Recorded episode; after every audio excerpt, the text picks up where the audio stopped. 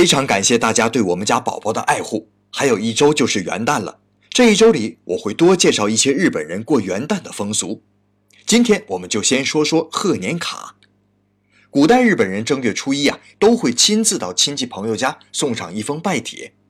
后来拜帖逐渐演化成了邮寄贺卡，每张贺卡一定要手写一段话，比如过去一年承蒙照顾，来年还请多多关照之类的。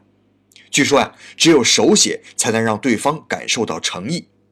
交际广泛的人要手写好几百张，甚至一年完全没有联系过的人都要送一份。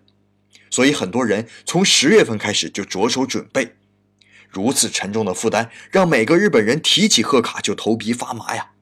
好多人每年都说今年是最后一次，以后用手机短信拜年。可等到第二年，却还是早早就开始准备起来。